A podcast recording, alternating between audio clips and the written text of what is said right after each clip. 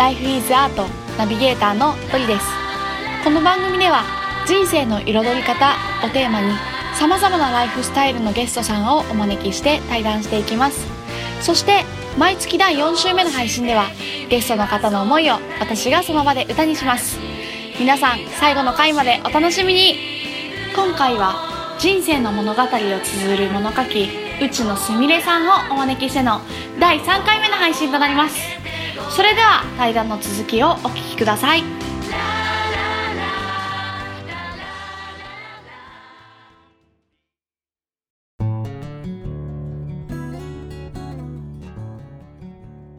いや本当にいろんな角度からのさ思いがこう重なって今のうん。僭越ながらあなたについて書きますしブログっていう形一個のそれが、まあ、今の暫定的な答えじゃんすみれちゃんにとっての、うんに行き着いたなって今聞いてて、うん。まあ、さっきの最初に出てきた受け入れたいっていう話とかとはまた違う切り口の話かなって思ったから、うんうんうん。まあ、いろんなものがこう重なったものを自分でちゃんと生み出してるんだなって思って、こう思い入れがありすぎていろんな角度からの思い入れがありすぎて。でも大切。ね今話しててもというかねうん。さっきねこれの前にね話した話とも全然違う話してるし。そうだねそうだね。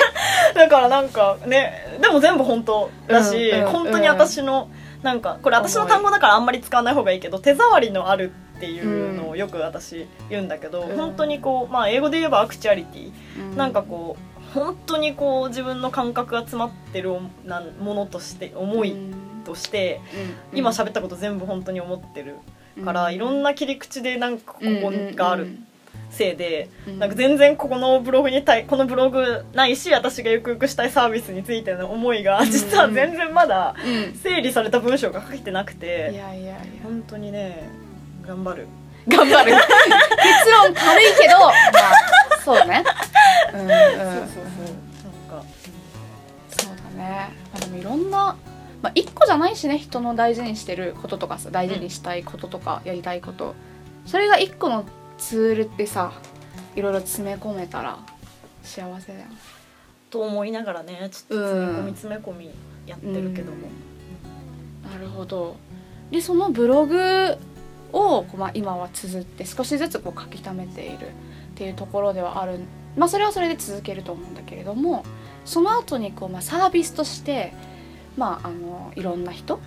にこうえっ、とストーリーをさこう記していくっていう段階に入っていくことになるんじゃないかなと思うんだけど、そうした時にこうどんな人に向けて書きたいとかってなんかあるのかえっと本当にこれもたくさんあって、な、うんうん。いや自分どうやらアイディアマン型らしくてアイディアだけはポンポンポンポン出てくる からまあターゲットとしてこうねあの、うんうん。まああれねこういやらしい話仕事にするというか、ビジネスにするみたいなこう領域になった時に多分一番アプローチしやすいのは、うん。高齢者層と、うん。えっと、学生まあ特に就活を控えた学生うん。っていうのは、まあ、一番アプローチはしやすくて、まあ、あとあれだね。こううん。結婚式的なあのカップルみたいなその辺はアプローチしやすくて、うんまあ高齢者は割と自分史みたいなのがうん。なんか親の雑誌とかいうやつが最近ちょっと最近っていうかもうちょっと前からね、うん。なんか巷では有名だったり。なんかねこううん。自分の親にプレゼントするほこうサービスとしてあって、うんなんかその、うんまあまあだから、えーおじいちゃんおばあちゃんだよね、う、うんうんうん、のその人生をこういう人生歩んまあ、年表みたいなのだったりとか写真付きでななんかこんなエピソードがありましたみたいなのがこうじいちゃんが一冊の雑誌になったみたいな、えー、いいながプレゼントされるみたいなサービスがあって。そうそうそう。だそういうのがあったり、まあ、自分史みたいなのはかなり有名になってきてるから、うん。そこはもう既存のそもそもこうターゲットとしてあるし、うんうん。まあ就活もねなんかこう自己分析みたいなのすごいやらしいから嫌なんだけど、うん。なんか自分が今まで歩んできた人生とか価値観みたいなものを振り返って、あうん。自分ってこれが好きなんだとか、うん。なんか好きじゃなくても私いいと思ってて、まあ、極論は好きなんだけど、うん。あ自分これだけは嫌だわとか、そうそうそうそう。なんかこうそういうのが見つかるだけでもすごく、うん。まあ仕事を決めるとかいう上ではなんとなく大企業とかやるより全然いいと思っててだからそういうお手伝いはしうるなと思ってて、なんだけああとあれね。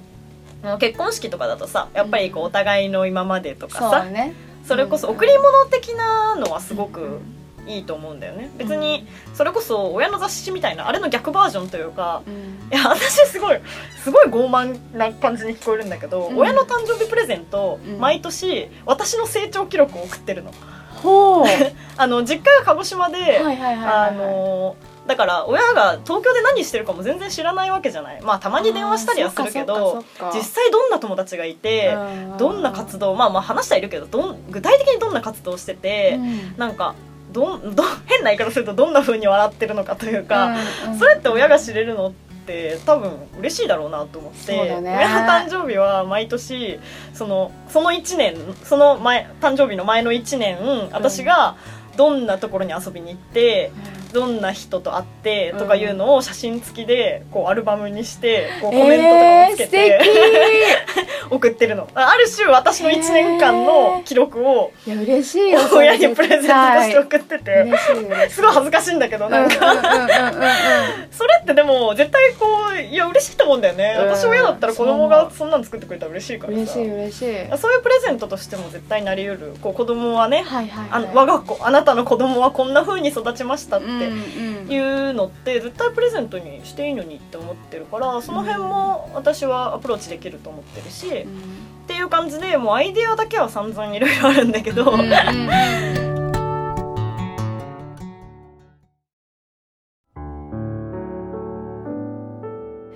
なんかこう、うん、人って、うん、そのなんだろうな。物語になった時人は死ねないって私は思っていてこう肉体的には死ぬんだけど、うんうん、なんかこう誰かの物語、うん、誰かが主人公の物語の、例えばヒロインだったりヒーローだったり、うん、ヒロインヒーローとまではいかなくても、うん、何かこうその役役がね、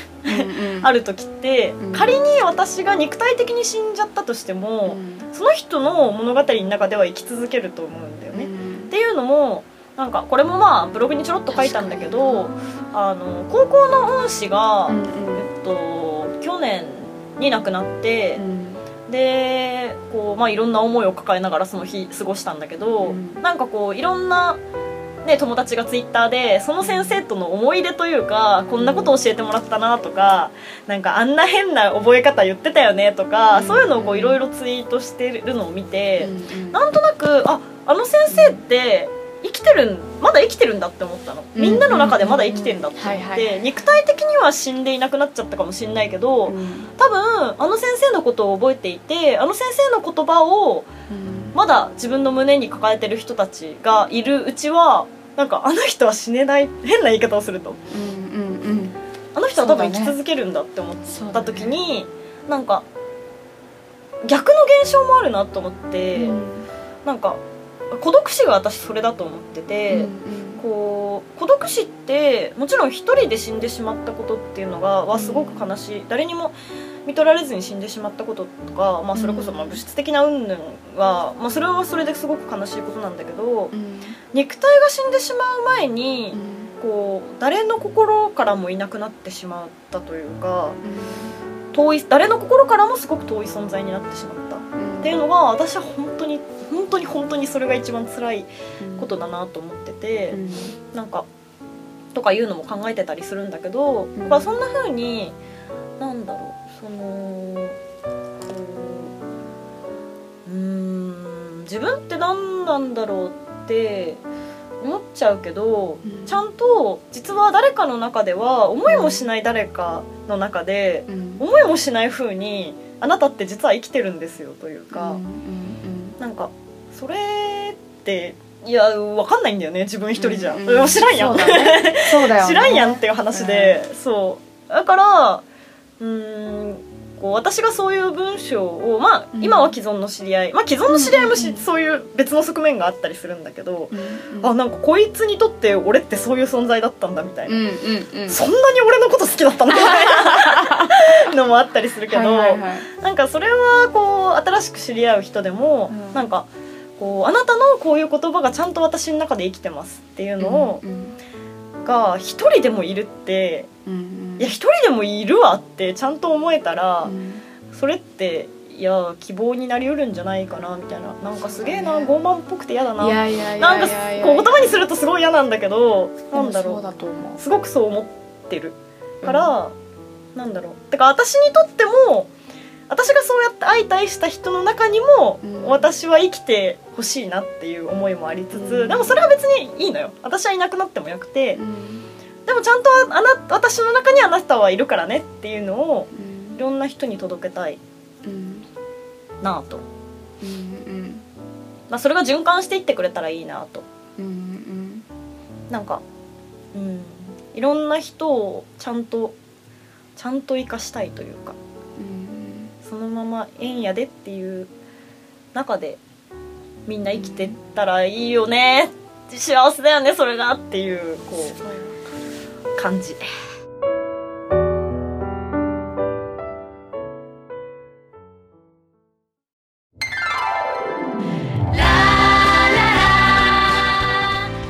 最後までお聞きくださりありがとうございました。Life is Art の配信は毎週金曜日に行っています。それではまた来週お楽しみに